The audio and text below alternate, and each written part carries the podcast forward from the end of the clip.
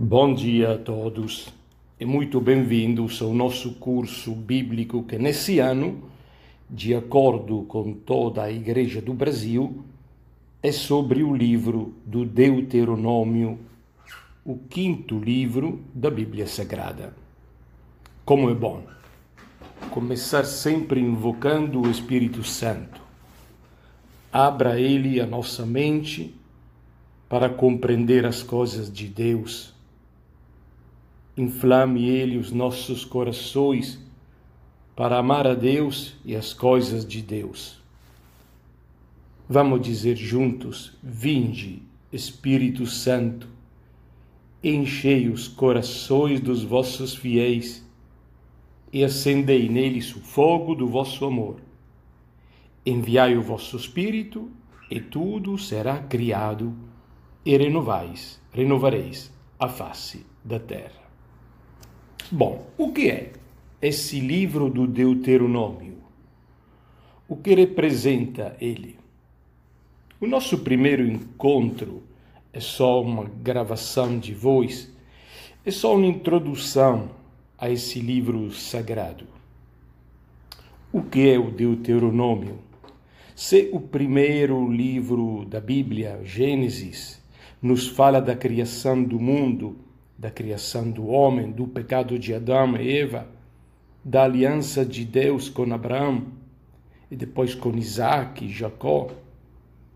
Se o segundo livro, o livro do Êxodo, descreve a escravidão na terra do Egito, a libertação realizada por Deus através de Moisés, o êxodo, a grande caminhada do povo de Deus, que saiu do Egito para a terra prometida. O livro do Deuteronômio contém um grande discurso, melhor, três grandes discursos. Os últimos discursos que Moisés, após a travessia do deserto que durou 40 anos, e na véspera de sua entrada na terra prometida, os grandes discursos que Moisés fez ao seu povo. Você tem que imaginar um pouquinho a cena, com Moisés e o povo todo reunido além do Rio Jordão, se chama Transjordânia, na terra de Moabe, em frente à terra prometida, em frente à terra do Canaã uma grande planície. Mas Moisés sabe que ele não poderá entrar naquela terra. Ele não poderá pôr os pés naquela terra por não ter acreditado totalmente na promessa de Deus, por ter duvidado. De acordo com Deuteronômio, tudo, todos esses discursos ocorrem durante um único dia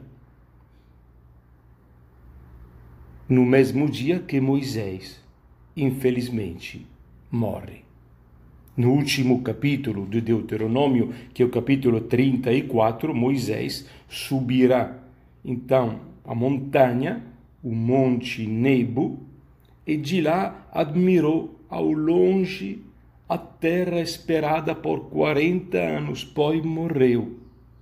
Eu visitei aquela montanha e lá no topo também o lugar onde oramos sobre o túmulo, em que, segundo a tradição, o grande líder da história de Israel, o profeta, o legislador Moisés, foi sepultado. Bom, então, esses três discursos reunidos em Deuteronômio se tornam, então, o testamento espiritual de Moisés. E agora vamos entrar no quinto livro da Bíblia, o Deuteronômio. Olha, a primeira parte, isso é os primeiros três capítulos, que vocês podem ler nas vossas casas, nos surpreende um pouco. Moisés lembra ao povo todas as etapas da longa caminhada, os acontecimentos ocorridos ao longo do caminho, a travessia a pé enxuto, a fome, a sede no deserto, as batalhas, o Sinai e os mandamentos. Lembram o bezerro de ouro? Também lembra os nomes geográficos dos lugares, das etapas principais daquele caminho. Mas não é, amigo, não é uma simples aula de história, nem mesmo uma aula de geografia. A peregrinação de Israel pelo deserto se torna principalmente uma coisa religiosa. Tem uma importância religiosa.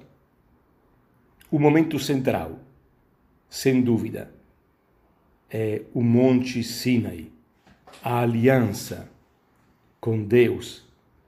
Com Deus que deu a Moisés as tábuas da lei, os dez mandamentos. Uma aliança que nasce entre o libertador, Deus, e os libertados, os hebreus. Os profetas mais tarde pensarão nisso para reler e interpretar toda a peregrinação de Israel à luz da aliança.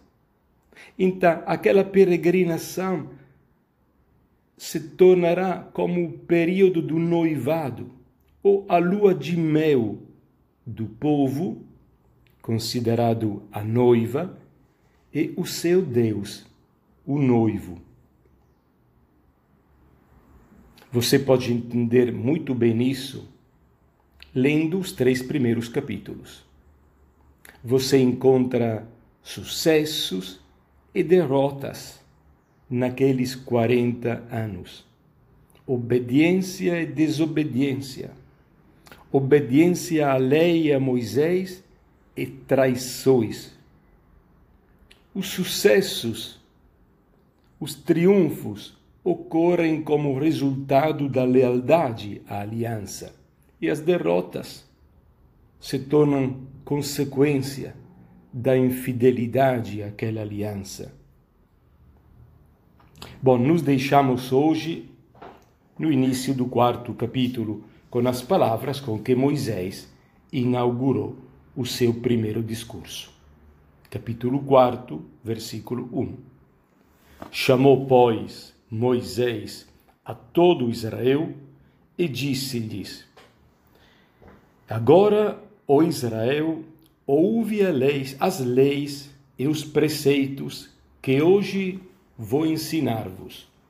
Coloquei-os em prática, para que vivais e entreis na posse da terra que o Senhor, Deus de vossos pais, vos dá.